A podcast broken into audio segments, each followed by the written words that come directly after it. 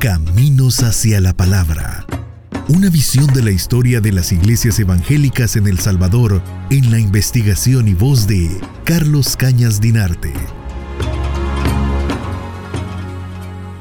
Después de permanecer 24 años en Matamoros, en México, el misionero reverendo Samuel Purday, su esposa y su hijo se marcharon a Estados Unidos para eh, visitar algunas iglesias que esperaban les brindaran apoyo.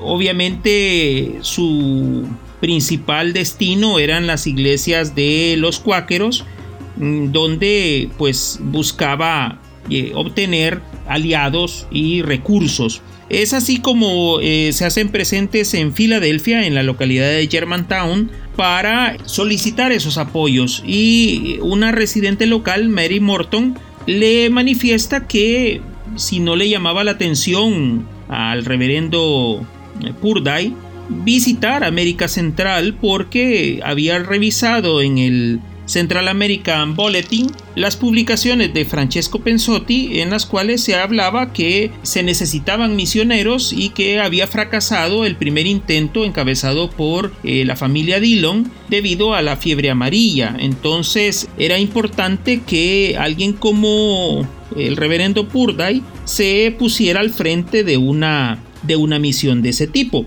Cuando él llega al puerto de Baltimore, le escribe a los dirigentes de la CAM, de la Misión Centroamericana, y se ofrece para marcharse al territorio salvadoreño. En 1896, en enero, su oferta es aceptada por la CAM y en marzo emprende viaje para pasar primero por México y embarcarse en el istmo de Tehuantepec para llegar al puerto de Acajutla el 12 de julio a bordo del vapor City of Panama se traslada desde em, Acajutla hacia San Salvador y arriba al mediodía del 14 de julio de 1896.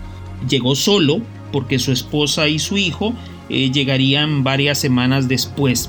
Ese momento, el 14 de julio de 1896, marca el tiempo en el cual aparece ya en el territorio nacional el primer misionero evangélico que va a permanecer más largo tiempo en territorio salvadoreño. Justamente llega a pocos días antes de las fiestas agostinas y eso le va a ofrecer a él una visión de cómo está eh, influida la comunidad por eh, la religión predominante católica y esto pues le permite también hacerse a una idea de cuál va a ser como el ámbito de la misión y qué es lo que tiene que superar en aquel territorio salvadoreño.